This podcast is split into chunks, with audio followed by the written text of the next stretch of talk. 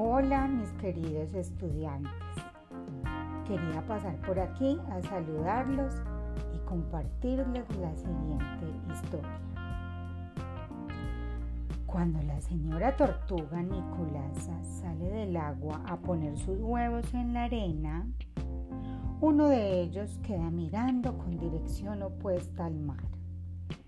Al nacer, la tortuguita Antonia se adentra en la selva y si quieres saber cómo continúa esta historia, te invito a leerla en clase y en casita para que descubramos juntos en la lectura la magia de las palabras.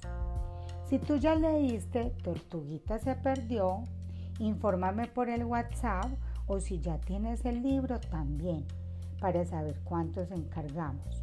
La idea es comprarlo en la misma librería. El valor es de 7 mil pesos. Quedo atenta. Feliz fin de semana. Bye.